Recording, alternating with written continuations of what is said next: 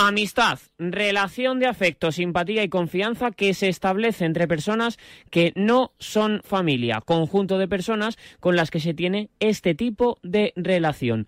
Dicen los que tienen que vivir fuera que la amistad se convierte prácticamente en fraternal cuando encuentras a alguien que también es de otra comunidad diferente y que llega a la misma que tú para vivir prácticamente solo. Es la historia de una chica que saltando longitud se convirtió en campeona de Europa y de un chico que haciendo gimnasia artística se ha convertido en un candidato a medalla. Es la historia de una gallega y de un hombre que desde República Dominicana, previo paso por Canarias, coincidieron en Madrid. Ambos han reconocido que han sido fundamentales el uno para el otro. De hecho, la hija de Ray Zapata tiene una madrina llamada Ana Peleteiro. Hoy ambos se juntan en una mañana en la que, ¿por qué no soñar con un metal? Hay que hacer un ejercicio perfecto, primero en el tapiz y después en el tartán. Pero sería una noche soñada en Tokio que Ana Peleteiro se llevara una medalla en el triple salto y que Ray Zapata lo hiciera en el ejercicio de suelo de la gimnasia artística. Ojalá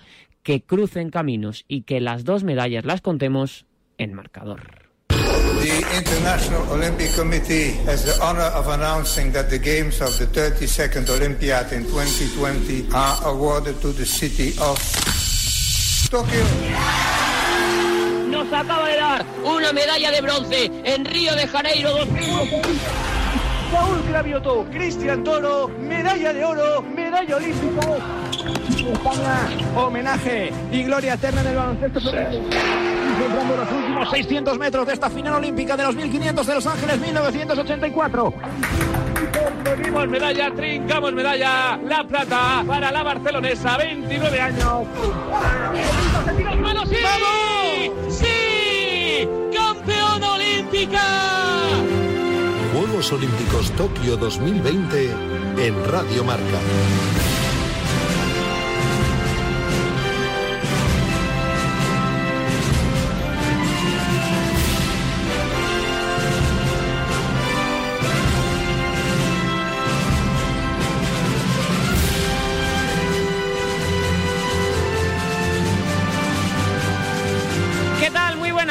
Y bienvenidos a este marcador de Radio Marca, el tercer tramo del marcador olímpico de la radio del deporte. Después de una jornada de ayer apasionante en la que llegamos a los cinco metales, hoy, ¿por qué no? Podemos soñar incluso con casi asegurar uno y sumar otros dos. Es difícil y es complicado, siempre lo decimos. Ganar una medalla solo está al alcance de gente muy, muy, muy exitosa, pero desde luego que el deporte español ayer vivió una jornada para el recuerdo. Hoy pretendemos vivir otra, hoy pretendemos sentir otra, hoy pretendemos vibrar con una nueva jornada de Juegos Olímpicos.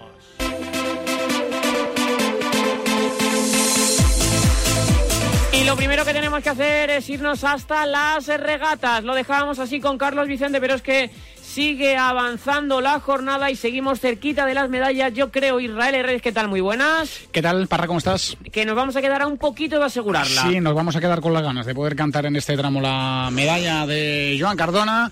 Le hacía falta sumarle, meterle siete puntos más al holandés Einer y no ha podido ser o no está siendo de momento en esta cuarta de las eh, quinta mangas. De hecho, ha caído ahora mismo una posición Joan Cardona que se sitúa octavo el de Mahón, noveno es el holandés. Estaríamos sumando solo un punto más que él, dejando la distancia en más 13. Necesitaríamos 19 puntos de distancia. No estaríamos consiguiendo la medalla en el día de hoy, pero estaríamos prácticamente asegurándolo para la Medal Race que se va a disputar el martes a las siete y media de la mañana en la bahía de Noshima. Así que estaríamos prácticamente sellando Parra un metal más para la delegación española de vela. Tú nos pides paso cuando termine la regata. Voy a saludar a Nacho Gómez, uno de los hombres que más sabe en España de vela. Hola Nacho, ¿cómo estás? Muy buenas. Hola, muy buenas. Y, y lo tenemos ahí cerquita. Es verdad que nos va a faltar un poquito, Nacho, yo creo, para asegurar el metal, pero Joan lo tiene, vamos, casi agarrado. Exacto, no, de todas maneras lo de sumar el metal amarrado antes de la medal race es cosa de, vamos, eh, es algo astronómico. Casi imposible. O sea, pasa muy, muy poquitas veces, con lo que, aunque Joan no lo haya hecho, solo el hecho de que estemos contando esa posibilidad ya es una señal espectacular de cómo está rindiendo el chaval, que hay que recordar que es el más joven de la flota, tiene solo 23 añitos, y que no venía con el cartel de favorito. Yo creo que le dijimos antes de que empezaran que era el gran tapado de la delegación española, al menos en lo que a la Armada se refiere, y lo está demostrando muy, muy bien. Está navegando de maravilla el Balear. Desde luego que sí, además, eh, siendo muy regular. Es decir, es verdad que eh, en la vela, para el que nos esté escuchando y no sea un experto en vela, tú dentro de todas las regatas que tienes, la peor posición, no irra, la puedes descartar. Si me equivoco, me corregís. Es verdad que creo que hizo una decimotercera plaza en una de las regatas, pero en el resto, Nacho, ha sido muy, muy, muy regular. No ha ganado ninguna, pero ha sido muy, muy, muy regular y siempre ha estado ahí. Eso es lo que más mérito hay que darle a, a Joan. Exacto, esa es la gran clave, porque es facilísimo tener un día malo, bueno, un día malo, dos regatas malas, prácticamente te hundes en la clasificación. Hay que recordar que, en fin, en su clase son 10 regatas las que hay en la fase previa antes de competir en la Medal Race. Y el descarte que comentabais ahora es importantísimo, porque si tú al final haces un 20 o un 25 en una, en una manga, pues prácticamente ya no tienes opción a fallar. Y en eso, Joan, se ha mostrado a la altura de los campeones. Ya los que están arriba, que son Gis Scott, el actual campeón olímpico, el húngaro, eh, no han pinchado ninguna regata. Los primeros días estuvo dominando el turco, que era un, es un tío que también vería con buenos resultados, pero que a partir del segundo día ya tuvo pinchazos en alguna manga y ha quedado enterrado en la clasificación, con lo que esa regularidad de Joan exactamente es la clave que nos está haciendo soñar y prácticamente, vamos, yo creo que por hablar de porcentajes, Joan Cardona la, tiene la medalla colgada en un 90% de posibilidades. Es verdad que, como decimos, Nacho, siempre hay que ser muy precavidos en el capítulo de la vela, porque la Medal Race vale doble y cualquier tipo de fallo que te ocurra, ahí no hay descarte y ahí te puedes ir al traste y se puede quedar todo y la fase de la fase previa se puede quedar en nada, pero como bien decimos, eh, con la cuenta de la vieja es muy difícil que a Joan se le escape se le escape el, el metal. El oro yo creo que es prácticamente imposible, ¿no, Irra? Según tenemos ahora Sí, mismo la bueno, y- clasificación. y- imposible no, pero es cierto que la distancia ahora mismo tiene 10 puntos de distancia eh, Gil Scott, el, el británico, y, y está difícil, pero, pero bueno, eh, lo está diciendo el profe. Es que lo, lo más importante es que tiene prácticamente amarrada una medalla y sería un grandísimo resultado para, para la regata española. Desde luego que sí. La vela en general, Nacho, es verdad que en Río nos llevamos ahí un poco de decepción. Siempre hemos tenido muy buenos regatistas, pero ahora sí que hemos dado un paso al frente y estamos compitiendo. Ya no sé si conseguir medallas, porque en esto que te voy a contar a ti es muy, muy, muy difícil y un día o dos días malos te dejan fuera de cualquier competición, pero desde luego que estemos en disposición de pelear por tantas medallas también con, con Jordi Samar, con el eh, 49er, en definitiva, con todo lo que tenemos, con el arsenal de opciones que tenemos, yo creo que hay que darle mucho mérito a la vela y este ciclo olímpico que ha hecho la Federación Española de Vela. Sí, es brutal, porque al final tú un poco las expectativas de medalla las mides con las actuaciones que han hecho sobre todo los dos últimos años en curso, ¿no? Mundiales, europeos y la vela, pues como los regatistas españoles al final a ese nivel funcionan de maravilla, siempre llegamos a todas las citas olímpicas, pues mínimo con tres o cuatro opciones claras de medalla. ¿Qué pasó en Río? Pues que pincharon todas, incluso en, no sé si recordáis la medal race con Tamara, que prácticamente Sí. la tenía hecha, fue un cúmulo de circunstancias que hicieron que, si- siendo verdad que eran favoritas o favoritos, en el día exacto pues no pudieron rendir. ¿Qué está pasando aquí? Lo contrario. O sea, eh, solo nos ha, solo nos ha pinchado una clase con posibilidades de medalla, que es el 470 de chicas, que al final Silvia Masi y Patri, por desgracia, desde el principio no han sabido encontrarse bien en el campo de regatas y tienen imposible la medalla, pero en el resto de clases que teníamos opciones, las otras cinco, siguen habiendo opciones. Lo, lo que tiene lo más complicado son los del NACRA, el que lo tiene más fácil es Joan, pero tenemos el 470 de chicos y tenemos los dos 49ers, vamos con muchísimas opciones. Yo diría que eh, a día de hoy, tanto Joan Cardona como Jordi Chamar y Nico Rodríguez como Diego Botín y Yago López Marra, esas tres medallas es más fácil que caigan que que no caigan. Y las otras dos sí que son más complicadas, pero la de Tamara y la de y la del NACRA, pero siguen estando eh, habiendo posibilidades de que las consigan. Y en el caso del oro, por ejemplo, que comentabais ahora, dependemos de que pinche el británico en la medal race. Eso pero es. hemos visto tantas veces que esta cosa puede pasar. Ayer en la medal race, por ejemplo, de RSX, la primera, hubo tres tíos que hicieron un fuera de línea.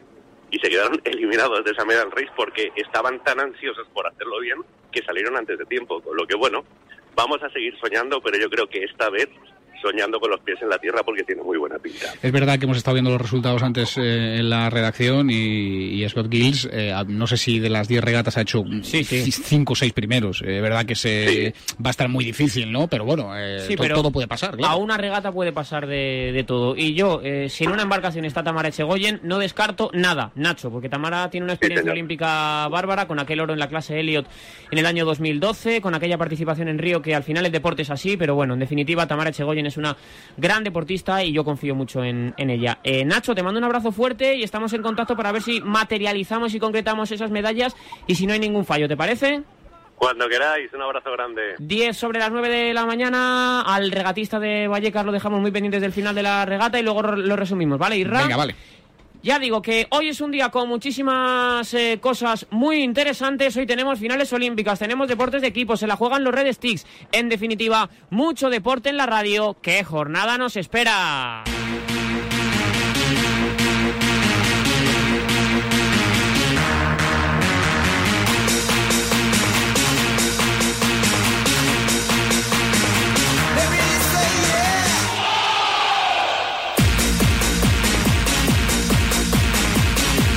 Lo decíamos al inicio y es una realidad. Hoy tenemos dos opciones de medalla. Las dos son complicadas, pero teniendo en cuenta quién es Ana Peleteiro, cómo compite y cómo llega a la final, nunca hay que descartar nada. Muy contenta, marca, marca personal, así que no puedo pedir más para la clasificación. El domingo es otro rollo, el domingo todas van a estar con garras y dientes y descansar, recuperarse con todo el servicio médico de esta competición y a por todas el domingo y ya está. Y tú no, tú no vas a ir con garras y dientes, como No, yo voy con garras, dientes, cuchillos, tenedores y de todo. Ah, claro, claro, es que lo dice como si ella fuera a ver cómo las demás compiten. No, no, no, obviamente yo voy a por todas, muy contenta. La pista es brutal, a pesar de no haber público se siente un ambiente increíble y son mis primeros juegos, joder, estoy Que es una final olímpica. Ya, ya estoy Que son tus primeros juegos. 14.79 es eh, su mejor marca personal lograda en el año 2019. Un salto que le valió para ser campeona de Europa. Con esa marca y un poquito más podemos soñar. Con Ana Peleteiro siempre hay que pensar que todo es posible. No se vayan, todavía hay que ver muchas cosas muy interesantes por la mañana y por la tarde. Vamos a ver si mejor esos 14.56 y da Ana otro zarpazo a la clasificación. ¡Ahí va! ¡Ahí va! ¡Ahí va! puede ser el salto Récord de. España. Puede Récord ser de el España. salto de su vida. Récord. Puede ser el salto de su vida.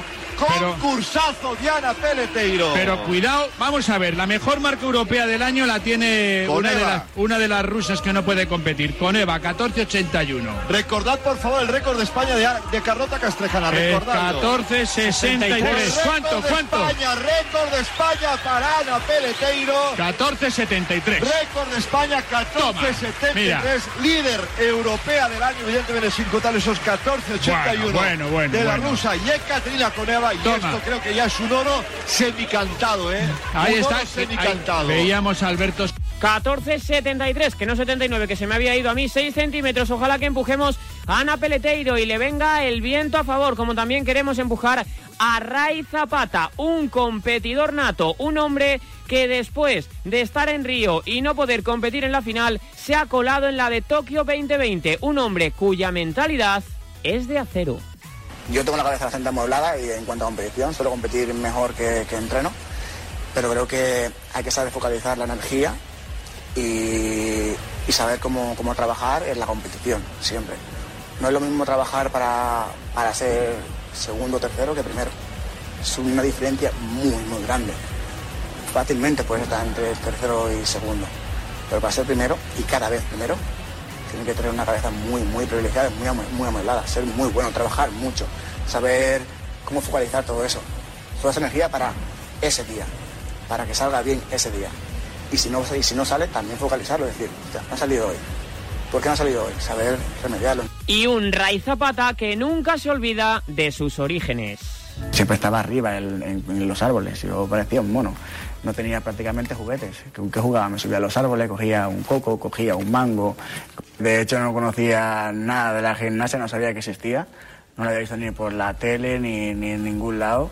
Hasta que mi madre decidió llevarnos, bueno, traernos a España, a las Islas Canarias, a Lanzarote. De hecho, yo soñaba con ir a unos Juegos Olímpicos y, solo ir.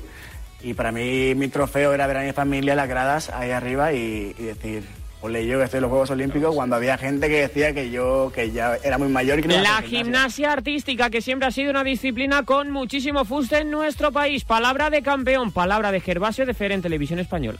He estado disfrutando de la competición individual eh, masculina, donde bueno, eh, China, Japón y Rusia, como, como hace dos días con los equipos, han sido los, los más fuertes y sabíamos que, que la batalla iba a estar ahí. Y la verdad que me alegro de que hayan ganado los japoneses, que al menos, eh, ya que son los organizadores, eh, pues que se lleven una, de, una alegría. El domingo tendremos a Ray en la final de suelo, donde por fin eh, ha cumplido el sueño de entrar en la final. Río no pudo ser, pero bueno, yo creo que eh, en esta ocasión sí que van a poder luchar por medallas y que vamos a ver. Y lo decíamos al inicio, la amistad es algo que une de manera muy estrecha a Ana Peleteiro y a Ray Zapata después de hacer plata en los últimos europeos en Radio Marca. Ana y Ray explicaron lo que para ellos supone una relación que va más allá del compañerismo. Hola Ana, guapísima. Soy Ray. Primero que nada, felicitarte por tu puesto de ayer segundo puesto, subcampeona de Europa, que la verdad que a mí me, me flipó muchísimo, estoy muy contento por ti, te felicito de todo corazón, ¿vale? Y por otra parte era ver si podías contar alguna anécdota graciosa que haya pasado entre nosotros dos.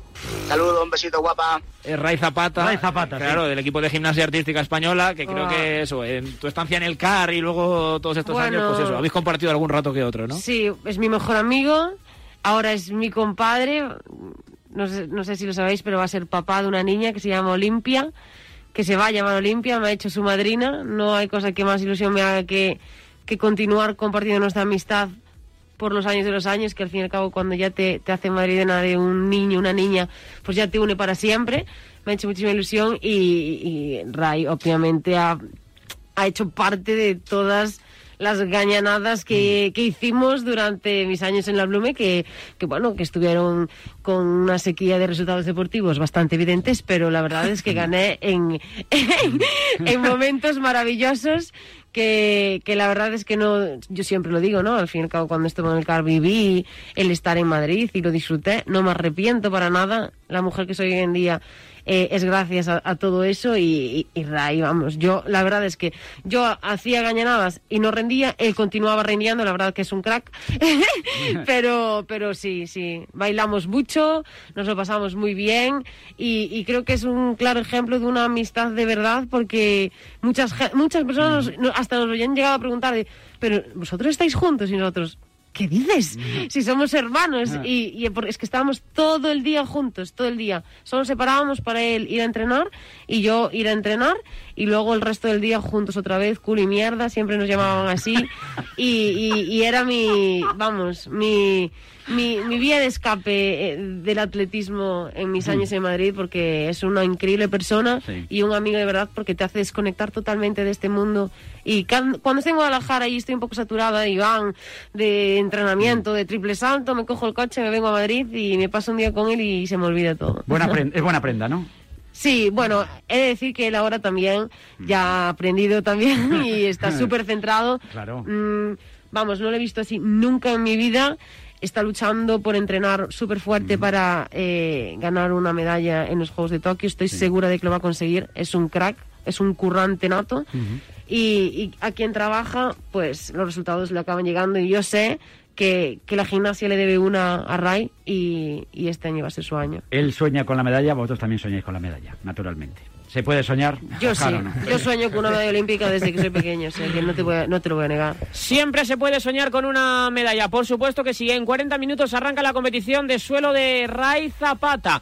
Y en cosa de cuatro horitas arranca el triple salto de Ana Peleteiro a la una y media con Patricia Sarrapio, saltadora de triple, con Natalia Freire, con Raúl Fuentes y con José Rodríguez. Viviremos la emoción de las medallas, aunque hoy también tenemos un enfrentamiento que capitaliza nuestras miradas. Es un España-Eslovenia, es baloncesto.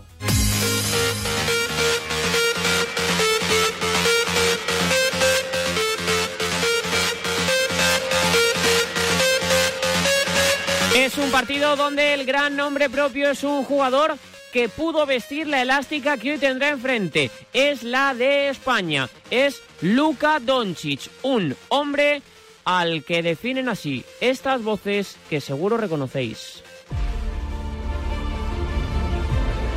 Estás ante un caso pues único. No había que contarle a nadie quién era Luca. Todos queríamos medirnos a él. Le ves con la cara de crío que le cae un balón en la esquina. Recibe, ni bota ni nada, se levanta y la clava de tres. Era su presentación el día de su debut.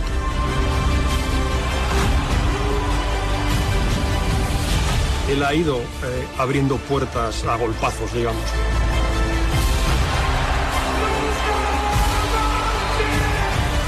La NBA para él es perfecta. Sigue jugando como si fuera en el patio de su colegio. Y siempre juega lo mismo con una sonrisa. Y aunque Luka Doncic sea la gran estrella ahora mismo del baloncesto en el planeta, casi podríamos decir, nosotros somos de RR, nosotros somos de Ricky Rubio, nosotros somos de la familia, somos de la NBA y somos del que puede ser el gran jugador de baloncesto FIBA del momento de nuestro playmaker Ricky. Eh, bueno, hay situaciones que nos cambian la vida, ¿no? Y que, bueno, pues nos hacen valorar las cosas importantes, pues como puede ser la muerte de, de un ser querido. Entonces quería, bueno, un poco preguntarte cómo lograste tú superar un momento tan complicado como fue la pérdida de tu madre y, bueno, pues si te ayudó el baloncesto también a, pues a superarlo. Si me lo llegas a preguntar hace tres años antes de, de, de que mi ma- madre falleciera y me llegas a preguntar por algo realmente que me toca, que, que toca mis sentimientos, te hubiera contestado con una coraza, ¿no? Te hubiera contestado lo que quieres oír o lo que igual no lo quieres oír, pero me hubiera evitado ir dentro de mí, ¿no? Y esa experiencia eh, fue la que realmente me enseñó a decir, ¿por qué me tengo que esconder, no? Si realmente estoy mal, ¿por qué tengo que decir que estoy bien? Y decir que estás mal, o llorar, o, o expresar tus sentimientos en ese momento, no es un símbolo de debilidad, yo creo, sino todo lo contrario, es un símbolo de fortaleza. Y pasé una mini depresión o depresión, como lo queráis decir, ¿no? A mí, mi pasión, el baloncesto, ya no era mi pasión en ese momento, ¿no? ¿Y cómo paras un tren que va eh, a 200 por hora, ¿no? Porque el baloncesto realmente eh, una carrera de un profesional va a 200 por hora, no puedes parar. Lo fácil hubiera sido, bueno, no, no pienso en ello y ya está, no, me afectaba. Yo iba a jugar y me afectaba eso. Pero podía tener dos caminos. Podía decir, hostia, el día está mal porque yo estoy mal. Eh, o sea, culpar todo lo que me pasaba, culpar una situación personal muy delicada o aprender de ello. Aprender de ello y que me hiciera más fuerte. Pero no sería la persona que soy ahora si no hubiera vivido esa experiencia. El baloncesto tiene un, ocupa un, tiempo de mi vida muy importante, pero para nada es el más importante. Y antes lo era. Y gracias a la experiencia, como he dicho, ¿no? Estaba no equivocado, era la- mi filosofía de vida en ese momento. No quiero solo ser el jugador de baloncesto. Y antes pensaba que sí. Hubo una anécdota que, que en la NBA hacemos muchas reuniones y hay una reunión, bueno, un curso, un curso a principio de temporada que hacen todos los eh, rookies, que son los jugadores de primer año, y nos preguntan, ¿quién de aquí son los jugadores de baloncesto? Y muchos levantamos la mano. Me dicen, estáis muy equivocados. No solo sois jugadores de baloncesto. Muchas veces, al ser profesional y que el baloncesto gira en torno a nosotros, ya digo baloncesto como cualquier otro deporte, como tu trabajo. Es que solo soy ingeniero, o sea, voy a trabajar y ya está. No, o sea, tenemos a una madre, que para ella somos un hijo. Tenemos mil cosas más. Pero abrí la fundación hace un año, cuando yo tenía pensado abrirla cuando terminase, ¿no? Quería tener una fundación de decir, "Va, tengo una fundación por tener, queda bien. En ningún momento quise o quiero esa publicidad, ¿no? Realmente, ¿por qué la tengo? Porque quiero dejar un impacto en esta vida. El impacto de Ricky Rubio y el que nos deja a todos nosotros, no solo dentro de la cancha, sino también fuera de ella, como también fuera de la cancha, son una absoluta familia los Red Sticks, que hoy se la juegan contra Bélgica en cuarto.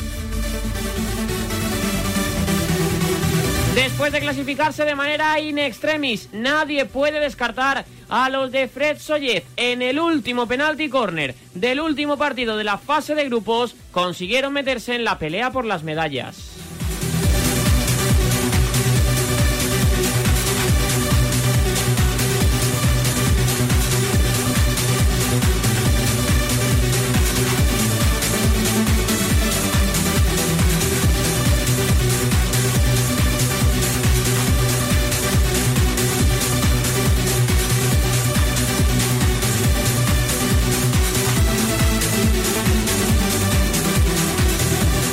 El penalti corner, lo celebraba Xavi Llonar como si hubiera sido, vamos, la Vamos, final venga, de la chavales, Champions. que tiene que ser El esta. disparo de Pau que va a gol. ¡Vamos! Como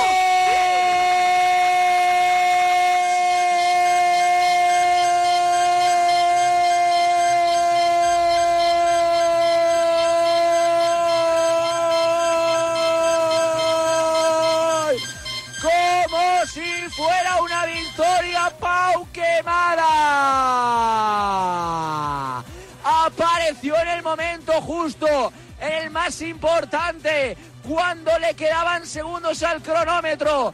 Ahí estuvo el jugador de Legara para ejecutar perfecto ese penalti corner, para batir al portero de Australia por debajo de las piernas, para anotar el empate a falta de 50 segundos para el final, para darle aire a España, para darle más opciones de clasificación para cuartos. Lo celebró el banquillo, lo celebraron los descartes, lo celebró todo el mundo en España. 34 segundos para el final. Australia 1, España 1. Y España consiguió meterse contra Bélgica en el día de hoy. Partidazo que te contaremos en la sintonía del marcador de Radio Marca. Nos meteríamos en semifinales, en la pelea por las medallas. Y ahora sí, ya ha terminado la vela.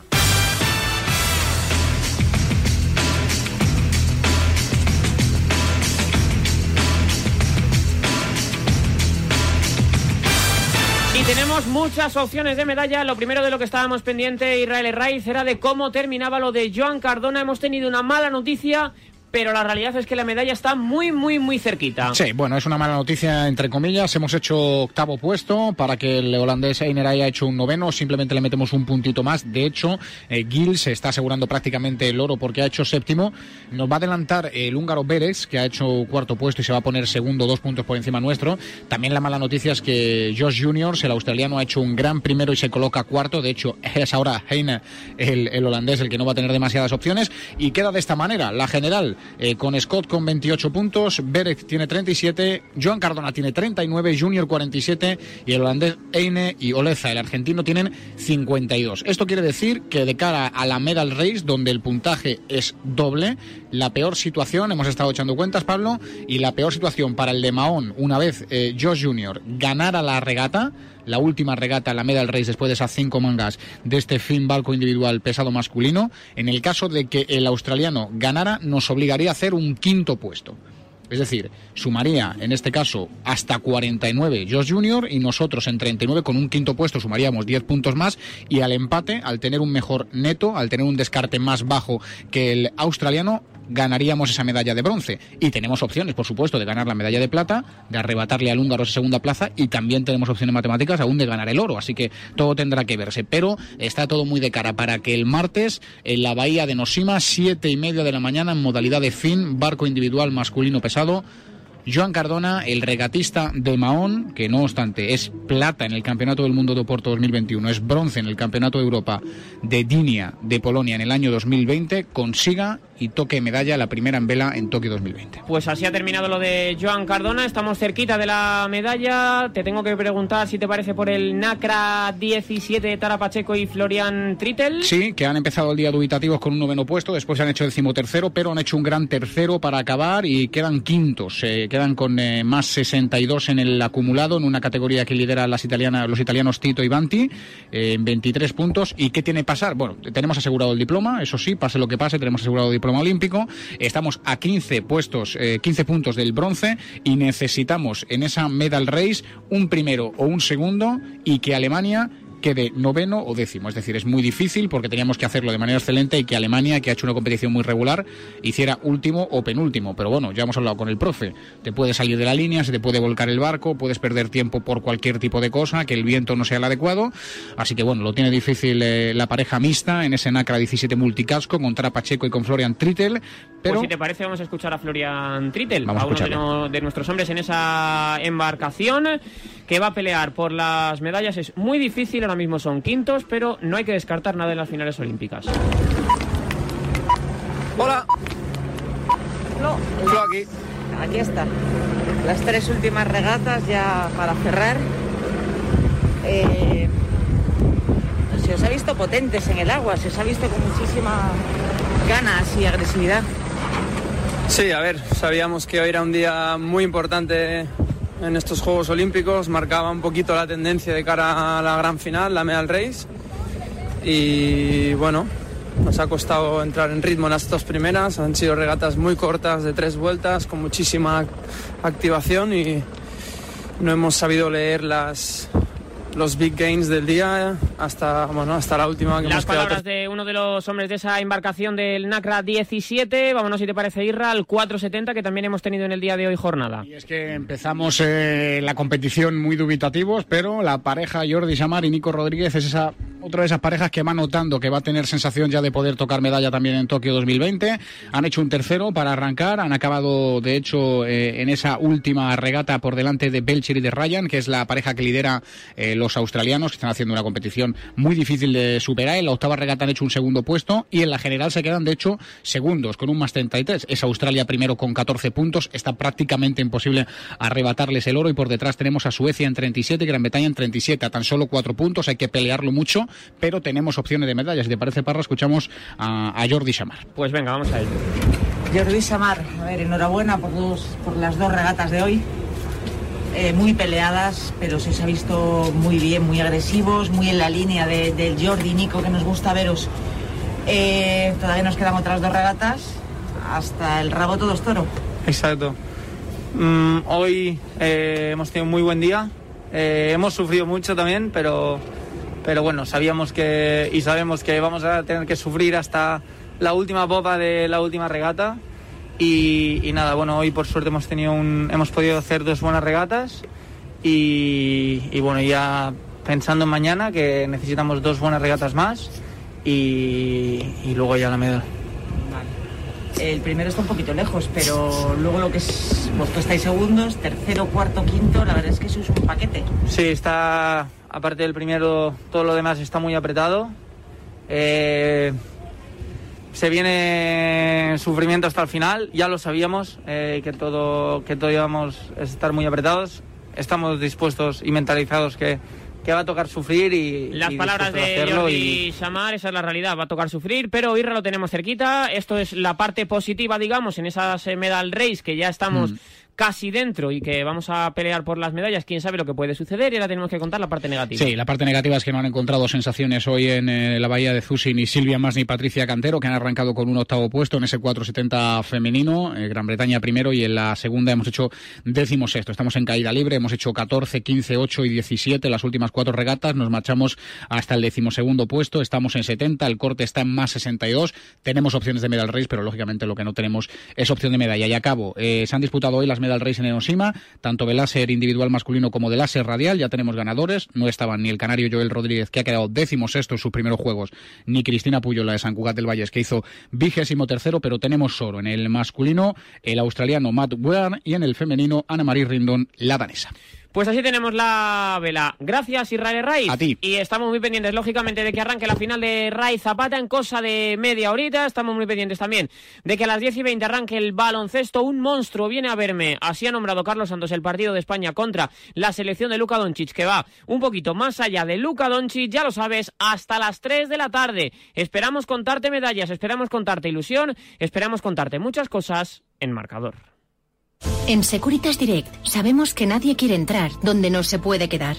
Por eso, para proteger tu casa o segunda residencia en caso de intrusión, hemos desarrollado nuestra tecnología exclusiva Zero Vision. Si un intruso intenta entrar en tu casa, desde nuestra central de alarmas activamos Zero Vision, que impide la visión del intruso obligándole a huir antes de que llegue la policía. Confía en Securitas Direct, expertos en seguridad. Llámanos al 900-103-104 o calcula online en securitasdirect.es. En un nuevo episodio de la Liga de ayer y hoy juntamos a dos periodistas, Chus Galán y Gemma Soler, para preguntarles cómo han cambiado las retransmisiones televisivas de la Liga. Cuando vas a un campo ahora, alucinas con el número de cámaras, pues no sé, creo que son cerca de las 30. Yo me acuerdo cuando se estrenó, por ejemplo, la estética, ¿no? El dron, me había olvidado el, El dron, esa imagen maravillosa. Escúchalo ya en el podcast La Liga de ayer y hoy. Marca presenta Fight Sports Max, la plataforma donde podrás ver los mejores combates. Regístrate ya y disfruta de campeonatos mundiales de boxeo, MMA, kickboxing, WF karate, gran sumo, torneos premium de artes marciales y mucho más. Entra en fightesports.marca.com y suscríbete ahora para recibir un mes gratis. Disfruta de los mejores eventos en vivo, noticias y programación original en tu nueva aplicación favorita. Hola, soy el preparador físico. He hecho más kilómetros, más dominadas, he hecho más series, he entrenado más que todos vosotros juntos. Tengo agujetas. ¡Salido! Lo que hagáis ahora será la gasolina para toda la temporada. Quiero que me lo deis todo, todo. Tome, señor, mi isquiotibial. En Radio Marca te contamos todo sobre la pretemporada. Cesiones, fichajes, sesiones, encuentros, entrenamientos y, como diría Rafaela, los ¡Rumores, rumores! Radio Marca. Sintoniza tu pasión con las voces del deporte. Marcador Olímpico con Pablo Parra. 35 sobre las 9 de la mañana. Os lo vengo diciendo muchas veces aquí en estos días de radio. Eh, es un honor estar en las retransmisiones de unos Juegos Olímpicos y es un honor hacerlo en este estudio, en el estudio Juanma Gonzalo. Siempre es un honor estar en el estudio Juanma Gonzalo porque es uno de los referentes de, la profesión que los periodistas amamos desde que somos pequeñitos pero más si cabe en unos Juegos Olímpicos teniendo en cuenta que Juanma eh, fue la persona que más Juegos Olímpicos cubrió cuando era periodista y que todavía sigue teniendo esa marca que es muy difícil de alcanzar por, por toda la longitud que tienes que tener en una carrera como, como la suya. Eh, ahora que tenemos un ratito, ahora que tenemos 10 minutos, porque el ritmo del deporte ha decrecido un pelín y a las 10 nos tenemos que enchufar a todo lo que sucede en el tapiz, a todo lo que sucede en el parqué, a lo que sucede en el tartán, en fin, a todo lo que va pasando a lo largo de la mañana, quiero que escuchéis el homenaje que le hicimos en Radio Marca a Juan Magozalo cuando se cumplieron 10 años de su fallecimiento. Pone los pelos de punta y a los que os gustaba Juanma y a los que os gusta la radio, seguro que os hace recordar vuestros momentos de infancia con el transistor en la oreja.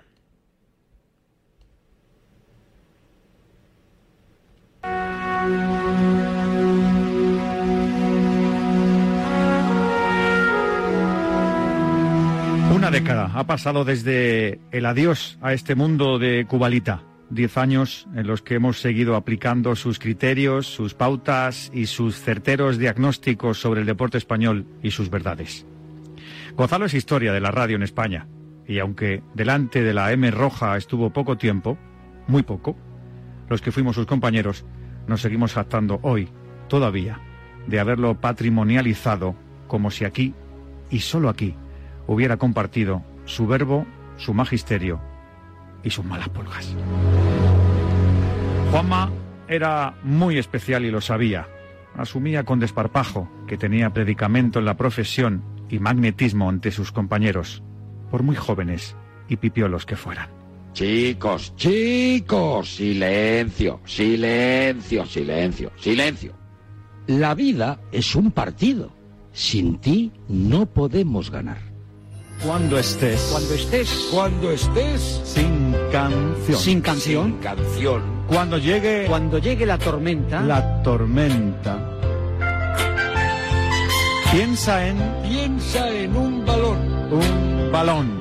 Y marca un gol. Y marca un gol. Es tu gol. Es.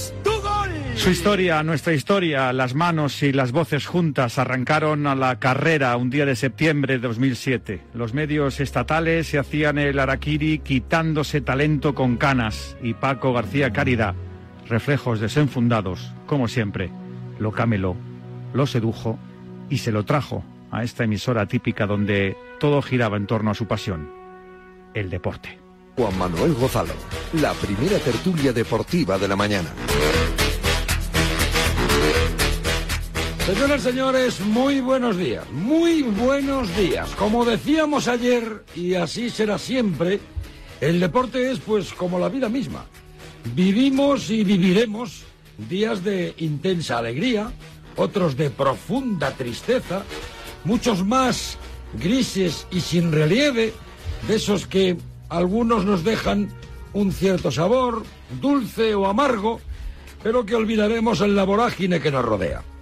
Junto a Pablo López. Madrugones, sermones, enganchadas, tertulianos y redentos, maestro cascarrabias, entrevistas redondas, análisis concienzudos, visiones de sabio, publicidades olvidadas. Todo eso y más era Gozalo en esta casa. Con seguidores en aumento, con referencias obligadas, si el sueño de todos es, como radiofonistas, marcar el paso, a él le salía todos los días y de manera natural.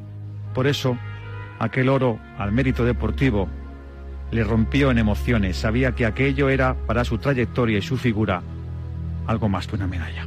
De verdad os digo, tú ya sabes, Paco, que yo soy muy emotivo y además no me importa, porque a mí no me importa que los hombres suelten una lágrima. Y estoy muy emocionado, muy emocionado. Es muy serio, muy serio, muy serio, Paco, muy serio. Eso es, eso es premiar mucho trabajo y mucho esfuerzo y mucho sacrificio y muchas horas de radio y de... La y de distinción eso- merecidísima ya le cogió con el pie cambiado. En aquel 2009 los médicos de primeras no fueron sus amigos. El diagnóstico y la verdad cambiaron su mundo para siempre. Se recluyó en Camargo mirando al Cantábrico, buscando explicaciones de por qué tan poco tiempo para alguien que aún deseaba hacer tantas cosas. Como en muchas disciplinas como las que él amaba, la cuenta atrás acababa de iniciarse. Por eso, en aquella tarde de septiembre, hoy lo sabemos bien, vino a Madrid con esfuerzo y dolor para en el día de la presentación de esta, su radio, despedirse en persona de sus compañeros. que a mí me queda lo que me queda, pero que a estos, a todos estos, les queda una enorme vida profesional por delante porque son muy buenos todos. Muy buenos todos. Todos. Y como no quiero emocionarme más, y no sé hasta dónde va a llegar esto, sí os digo que me gustaría seguir adelante, seguir hasta donde pueda, y si me toca otra cosa, hacerlo con dignidad. Gracias por todo, un abrazo muy fuerte y escuchen Radio Marca. La enfermedad desprintaba, sin fatiga, como esos mediofondistas que parecen respirar con altanería y sin ahogo. Juanma aguantaba, escoltado por su amor, Eva, por su pasión gremial y por dos botellas que custodiaban su trono de retiro solemnes y llenas de oxígeno. Días de presencia dura y días de ausencias justificadas. Voz resentida, rasgada, pesarosa. Pero quizá desde la propia negación humana nos resistíamos en asumir que aquellas, en las vísperas del clásico, un miércoles, serían las últimas palabras radiadas. Bien, señores, pues hemos terminado por hoy. Ayer el Barça hizo lo que tenía que hacer. Messi hizo más de lo que presumiblemente tendría que hacer. Y lo que estamos esperando ya, ya, es ese partido del glamour, ese partido social entre el Madrid y el Barcelona del próximo sábado. Gracias por todo, hasta mañana. Empezaba el último asalto, sin fuerzas y sin ventajas. Los meses de lucha pasaron factura y solo la resignación se sentó junto a él y su familia ese 11 de abril de hace 10 años. Sonaba un Mallorca-Valencia en aquel domingo de marcador. Director de Radio Marca, Paco García Querida, ¿qué tal? Buenas noches. ¿Qué tal, Edu? Pues aquí estamos, ultimando nuestro domingo. ¿Nos quieres contar algo, verdad? Sí. Eh, se nos ha ido Juanma Gonzalo. Ha fallecido hoy en Santander. Y bueno, pues, ¿qué le vamos a hacer? Seguir luchando para seguir trabajar el mejor homenaje que le podemos hacer a un, a un tipo que ha sido todo en la radio, en España. Tras ese fin de semana, ese lunes ya no era igual. Algo nos había cambiado para siempre. En un día como este, en condiciones normales, pues nos tendría a todos a esta hora levantándonos, abriendo los ojos, saliendo con prisa para ir a trabajar o a llevar a los niños al colegio. Pero atentos a esta hora a lo que dijese Gonzalo acerca de ese partido, como decía él el miércoles, en esa voz que Juanma a- Gonzalo Gómez se había ido.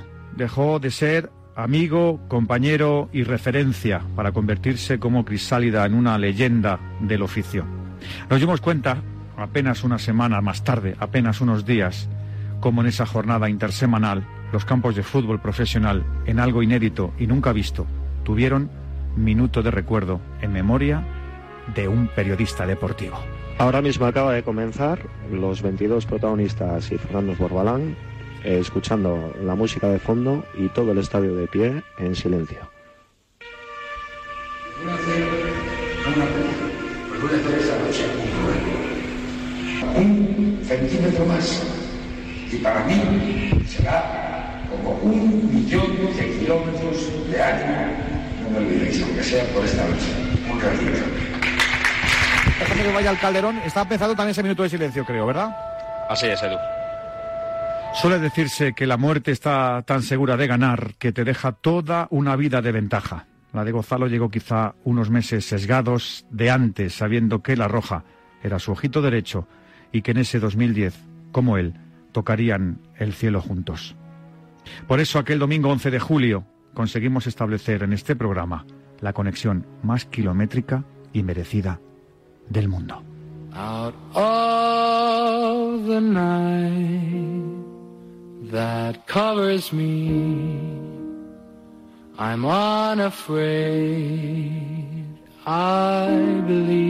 Hoy para nosotros es el programa más importante. Seguro que también lo será para ti.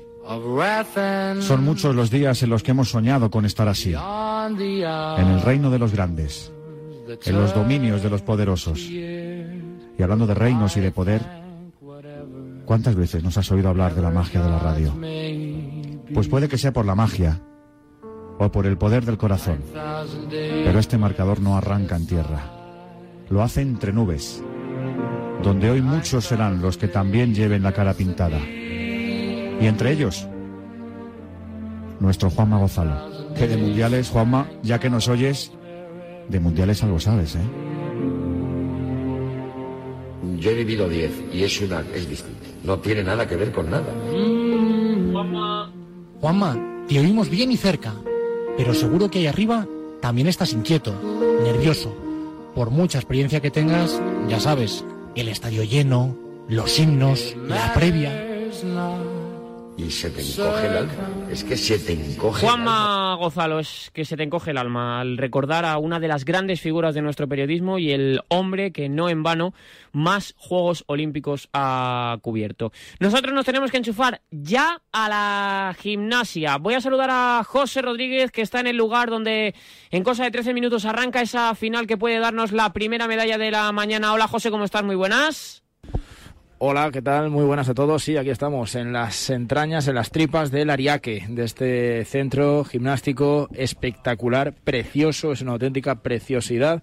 El- la sede que va a albergar a partir de las 5 de la tarde, las eh, 5 de la tarde aquí en, en, en Japón, las 10 de la mañana hora española, esa final masculina de suelo ese día marcado con letras de oro por Raiderley Zapata, el español que aspira a darnos la sexta medalla en estos Juegos Olímpicos. Todavía no están en eh, la pista, todavía no han saltado al ruedo los protagonistas. Se ha estado hace unos minutos entrenando, se ha estado calentando, haciendo las últimas pruebas. No sabemos con qué nos va a deleitar. ¿Arriesgará? ¿No arriesgará? irá más a asegurar, se jugará el todo por el todo. Falta por saber qué decisión toma el español. Todos pendientes, todos expectantes, como decimos, la sexta medalla para la delegación española que se pone en juego en apenas 13 minutos. Ray Zapata nos ha dado motivos más que de sobra para ser optimistas, así que, llegados a este punto, ¿por qué no soñar? Voy a saludar a uno de los hombres que mejor conoce a Ray, que mejor nos puede contar cómo se viven estos instantes previos a una competición tan importante. Es Néstor Abad, compañero de Ray. Hola Néstor, ¿cómo estás? Muy buenas. Muy buenas, muy ¿Y, bien. ¿y cómo, cómo estás? Bien, bien. Estoy ya de vacaciones en casa con la familia, que ha sido un año bastante duro porque he tenido que estar lejos de la familia para poder preparar los Juegos Olímpicos. Y ha sido especialmente duro, pero bueno, eh, ya todo lo pasado, simplemente analizar las cosas y ver cómo se puede progresar. ¿Te ha dado tiempo a analizar tus, tus ejercicios, a analizar tu, tu competición o has preferido dejarte unos días para poder descansar? Sí, a mí me gusta mucho analizar y, y comprender por qué pueden pasar algunas cosas. La verdad que sí, me ha dado, me ha dado tiempo a todo. Eh, Néstor, ¿cómo, cu- ¿cuándo ha sido la última vez que has hablado con Ray? Esta mañana. ¿Y qué tal estaba? Bien, muy bien. Ray es una persona con una, una actitud muy fuerte y sabe lo que quiere en todo momento. Ray es una persona, una persona especial. ¿Por qué? Porque sí, no sé, tiene, tiene algo especial, tiene una, una actitud que llama mucho la atención. Eh, tú que lo conoces bien y que has compartido mucho, muchas horas y demás, eh, ¿cuánto habla él de su sueño olímpico? ¿Cuánto hablaba él o ha hablado o has hablado tú con él de una medalla en unos Juegos? Mucho, la verdad que mucho, se lo repetía constantemente. Yo creo que al final eso es una base muy importante para terminar de creerte lo que te mereces. Eh, ¿cómo, ¿Cómo es Ray dentro de, de la competición? Una persona muy serena, muy activa, pero muy serena. Se le ve, se le ve como muy potente, ¿sabes? Muy tranquilo, pero potente. ¿Y fuera? Pues te diría que prácticamente lo mismo. Es, es su actitud, su forma de vivir, es, es así. Ray es así. Ahora le dejo a José Rodríguez que te pregunte también, pero eh, tengo una curiosidad. Antes hemos recuperado un extracto de, mm, de Ana Peleteiro cuando vino aquí a Radio Marca y, mm, y Ana Peleteiro es la madrina de la hija de, de Ray, que se llama Olimpia. ¿Es por los Juegos Olímpicos? Pues yo diría que no. O sea, no, no tiene que ver, ¿no? No te lo puedo asegurar porque tampoco he insistido mucho en preguntarle, pero, pero yo creo que le gusta mucho ese nombre y se lo ha puesto porque es precioso. Bueno, pues eh, desde luego que Olimpia es un nombre precioso. Todo lo que tiene que ver con lo olímpico, eh, Néstor, es, es muy, muy, muy bonito y estar en unos juegos ya os cuesta mucho que te voy a contar a ti que no sepas. José, ¿tienes a Néstor? Nada, lo primero saludarle, eh, como decíamos, es eh, una alegría que, que- que ya esté cada vez mejor, cada vez más animado. Las cosas no siempre salen como, como uno espera o como uno ha merecido, acorde con el trabajo que se ha realizado todos estos años. Pero Néstor, no nos mientas, algo de nervios tiene que haber. O sea, ahí tranquilo en el sofá no creo que vayas a estar tú viendo toda la final. No, no, yo seguramente esté más nervioso que Ray. Siempre nos pasa que desde fuera se vive mucho más nervioso que cuando estás actuando. Cuando, cuando sales a competir tú sabes lo que tienes que hacer, entonces no estás tan nervioso. Pero cuando lo ves desde fuera, como no sabes lo que puede pasar, lo, vives, lo vives bastante peor. Cuando salga ya la tarima, claro, no, no sé qué se le pasará por la cabeza, pero, pero en las últimas horas se ha, se ha hablado, ¿no? ¿Va a arriesgar? ¿No va a arriesgar? Eh, Tú si le pudieras recomendar, ¿qué dirías? Ray, eh, juégate el todo por el todo, que es tu día y te lo has ganado, o quizá a lo mejor piensa un poco fríamente que haciendo lo que has hecho otras veces y controlas, puedes asegurar una medalla. ¿Cómo, qué, qué- qué opción? Yo estuve hablando con él de eso, porque siempre es una duda que puedes llegar a tener, ¿no? ¿Qué, qué opción cojo? ¿La de estar cómodo y saber que lo voy a hacer de puta madre? ¿O arriesgar y, y ver qué puede pasar? Yo le dije que eso tiene que ser él el que lo decide, tienes que, tienes que valorarlo y decidir qué es lo que te puede salir mejor, porque al final eres tú y, y la sensación de tu posibilidad lo que te puede decir lo que debes hacer. ¿Y qué, qué crees que va a hacer? ¡Sorpresa! Ni una pista nos puedes dar, Néstor. nada, nada. Vale, que vale. Se deleite él con su actuación. Pues ojalá, ojalá que así sea y ojalá Oye, que lo veamos y- ahí en el, en el podio. José, y, sí. ri- y rivales, claro, ¿no? ¿En quién hay que fijarse? ¿En el israelí? Eh, ¿quién, quién, quién son los rivales? Bueno, al final en, en esta competición puede pasar cualquier cosa. No, no puedes tener un rival fijo porque dependes de ti y de lo que tú hagas. Luego ya depende de la valoración que te den y lo que hagan los demás. Su principal rival es él mismo y tiene que superarse hoy porque va a ser su día y lo va a hacer muy bien, ya verás.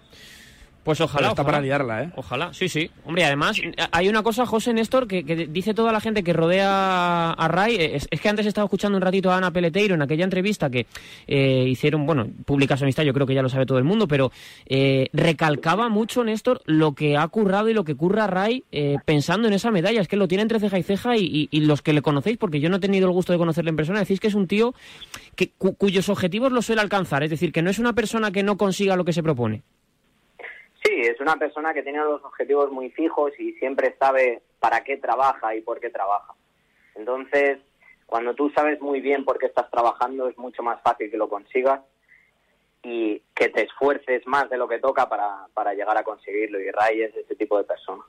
Pues sí, pues es un, fenómeno. Y además le he escuchado, ahora que está eh, tan en boca de todos, Néstor, y con esto termino, que te voy a dejar tranquilo ver la, la final, que sé que empieza ya en, en nada, el, el asunto mental con Simon Biles y demás. eh, hemos recuperado también un extracto en el que él ha hablado, hablaba justo después de Río, que tenía que aprender a gestionar eh, mentalmente algunas situaciones y circunstancias. Eh, y dice que llega ahora mismo en el mejor momento de su vida mentalmente, familiarmente porque acaba de ser padre, deportivamente porque está perfecto. O sea, Néstor, es el momento de Ray, ¿no?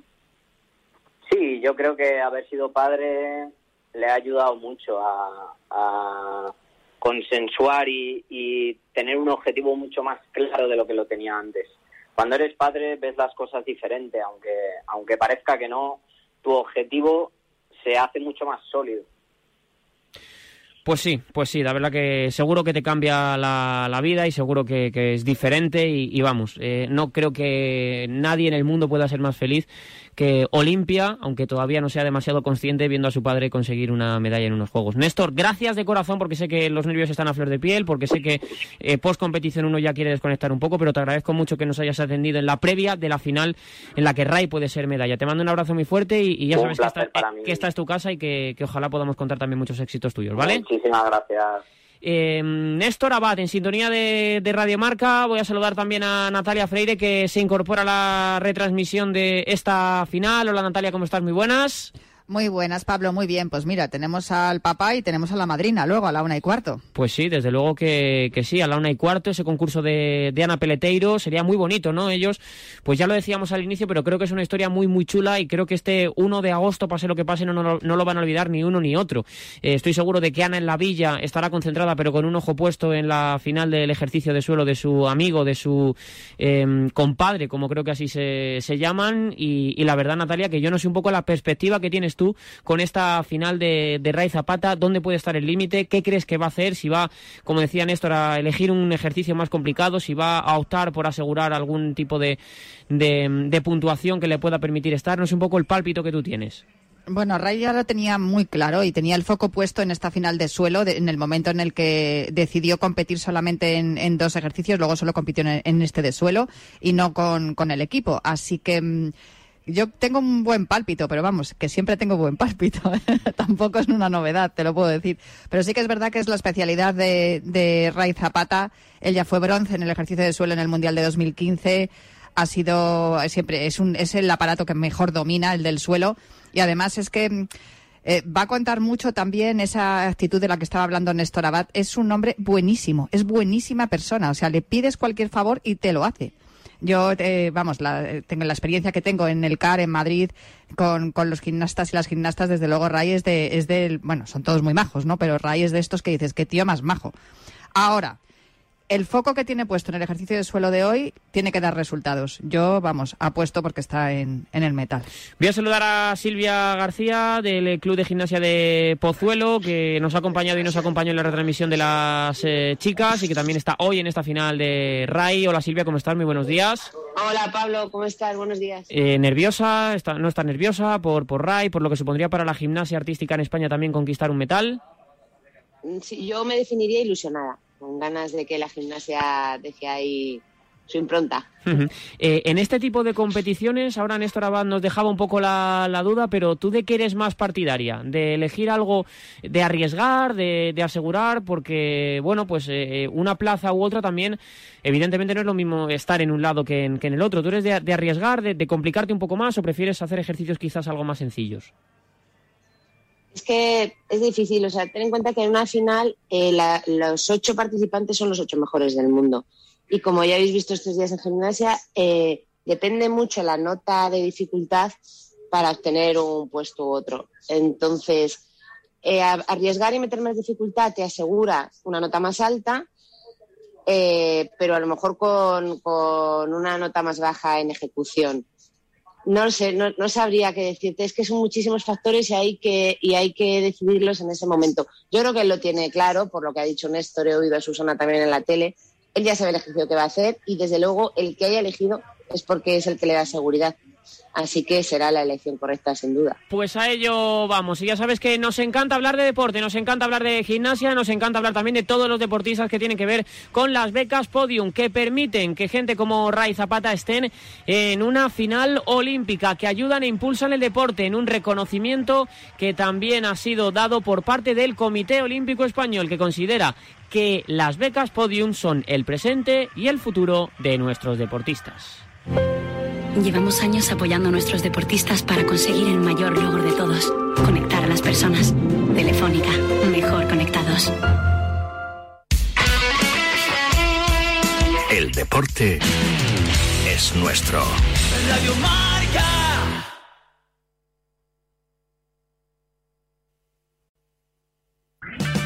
O'Reilly Auto Parts will help you find just the right parts, products, and accessories for your car.